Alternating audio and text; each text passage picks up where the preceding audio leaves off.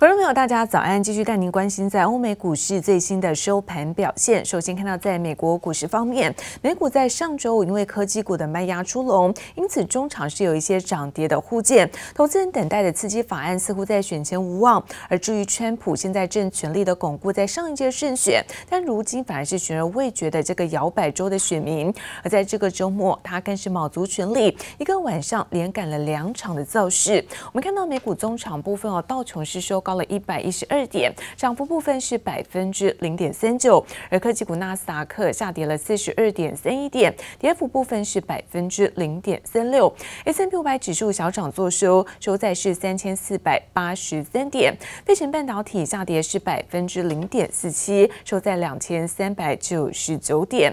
好，再来看到是欧洲的相关消息，市场聚焦包括英国跟欧盟的脱欧协议，因此欧股在前几天跌升之后，最新呢。是开高反弹的上涨，可以看到领涨的个股包括银行股、保险股、能源股都表现比较强劲。好，中场可以看到在德国部分上涨幅度呢是百分之一点六二，而法国股市涨幅达到是百分之二点零三。美股周五开盘一扫过去四天开黑的阴霾，因为最新公布九月零售销售数据成长百分之一点九，大幅优于市场预期的百分之零点八。Despite a global pandemic and high unemployment, consumers continue to spend. This morning, we found out retail sales rose in September for the fifth consecutive month. up 1.9%. Now, want to note that retail sales also came in 5.4% above levels from the same month in 2019. So this has been one of the few areas of the economy that we've seen actually recover back to and exceed pre-pandemic levels. 分析消费数据多集中在服饰、百货、运动用品等，除了电子商务受惠外，实体店面也同样增长。不过紧接而来的购物消费旺季可能受到疫情复燃而冲击。而市场另外一个好消息是疫苗研发有新的进展。They are looking to get that approval from the FDA emergency use authorization of its COVID-19 vaccine by late November. Of course, this is dependent on positive results from its trial data that's due in this month.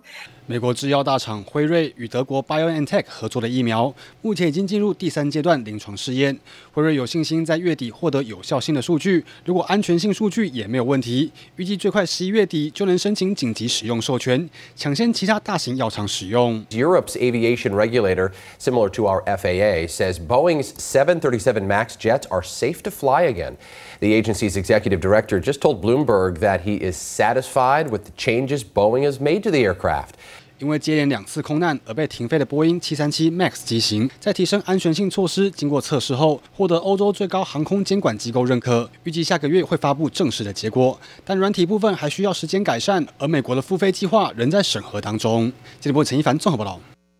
而美洲贸易战在开打以来，在两国之间各方的角力是持续的上演。尤其看到中国人大最新呢通过的一个出口管制法，就被怀疑根本就针对美国而来，而准备对于在美国是采取一个反制措施。而美国又有新动作，又有一间呢中国的电信业者被盯上。美国联邦委员会担心，那中国联通会被中国政府利用、影响，包括控制，要求美国的司法部和相关单位对于在中国联通展开。国安审查，美国歧视和打压中国企业，公然违反市场经济原则和自由贸易规则。中国政府不满美国打压中国企业，不过显然抗议无效。在华为之后，越来越多企业被美国点名。最新传出，中国联通遭美国联邦通讯委员会 （FCC） 盯上。The U.S. Justice Department and other federal agencies on Thursday called on the Federal Communications Commission to revoke China Telecom Corp's authorization. 早在今年四月，FCC 就曾警告可能关闭在美国营运的中国三家国营电信公司，包括中国电信、中国联通、太平洋网络及其子公司 ComNet。路透社取得的一封信显示，FCC 要求美国司法部和美国机构说明中国联通持续在美国经营是否对美国构成国安风险，必须在十一月十六日前做出答复。似乎无意放中国联通一马。第五十八号主席令说。中华人民共和国出口管制法已由中华人民共和国第十三届全国人民代表大会常务委员会第二十二次会议于二零二零年十月十七号通过，现予公布。自二零二零年十二月一号起施行。中国自然不乐见自家企业挨打。第十三届中国全国人大常务委员会最新通过出口管制法，针对滥用出口管制措施危害中国国家安全和利益者，可采取对等措施。明显是冲着美国而来。中国这项新法将在十二月一日上路。美国制裁华为和中兴等中国企业，中国最快可能在年底之前就推出相应反制行动。记者。王新伟、李景综合报道。而在疫情的冲击之下，今年已经有近三分之一的亚太企业，包括了像汇丰啦、西太平洋银行等等，宣布说取消或削减股息，也让现在采取高股息投资策略的投资组合已经亏损达百分之二十一。来自于在彭博的专家建议，布局台湾科技股，包括疫情的受惠股，还有包括像实体的基础建设等等，这些领取股息的机会比较大。而台股呢，现在投资火热，根据证交所最新公布，第三季呢，大户包括中实户的人数是创下新高，而散户一举突破是三百万户。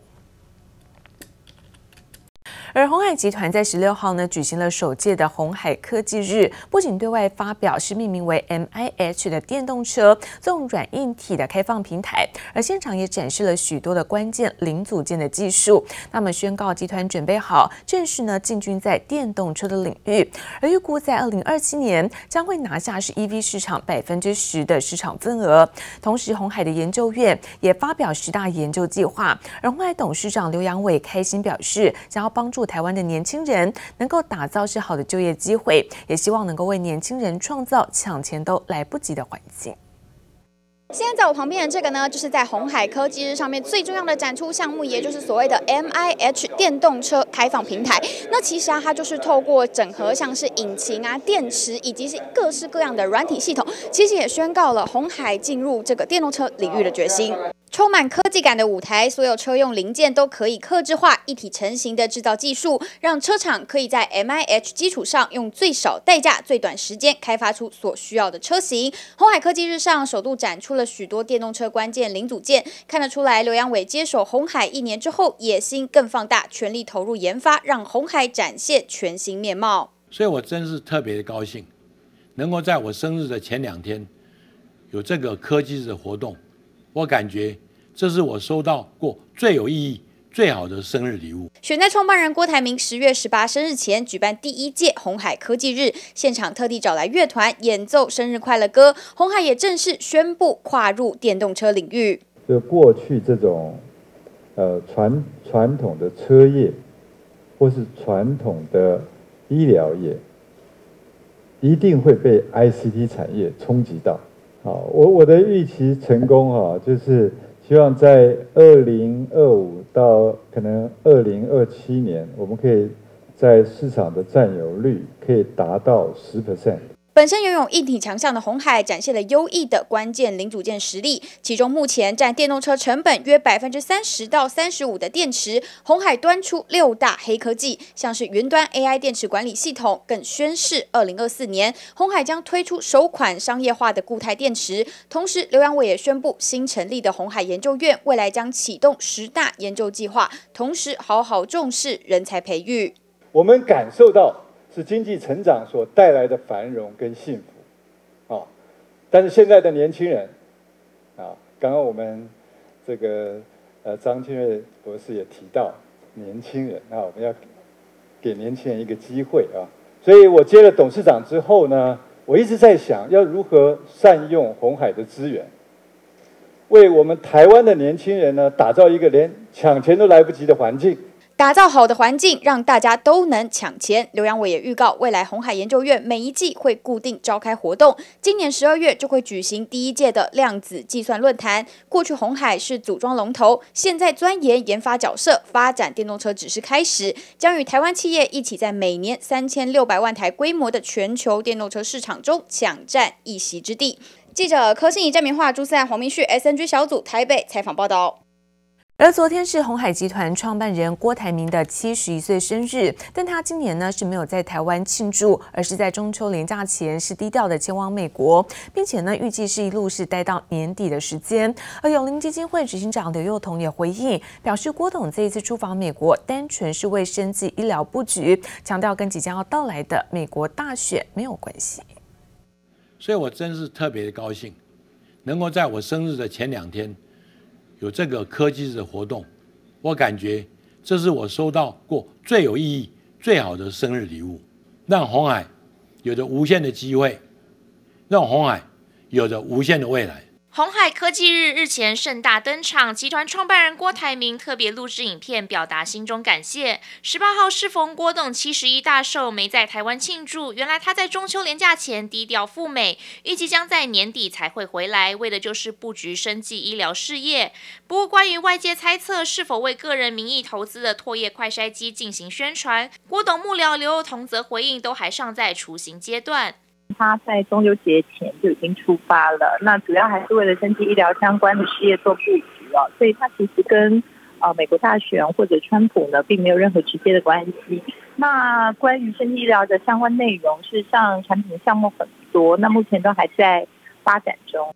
不过，因为美国总统大选即将到来，让时间点特别引起关注。刘宥彤再次强调，郭董这次出访与美国选举无关，并没有与美国总统川普或者民主党候选人拜登会面，单纯只为升级医疗产业。而郭董早在十年前陆续投入近百亿元，成立红海健康科技事业群。在疫情肆虐之际，红海也曾因郭台铭的人脉，成功引进呼吸器订单。因此，郭董将继续在美国等地积极寻求更多合作机会。这一块健康大产业的一个产值，一年还有药品是几兆美金的生意。我希望台湾不要只有做 PC，不要做手机，他们应该转型 upgrade，做到下一代的啊健康大产业。全球升级医疗将在二零二五年突破二十兆美元的庞大规模市场商机，为集团走向数位医疗转型之路开启更多新契机。记者曹大林、邱文杰台北采访报道。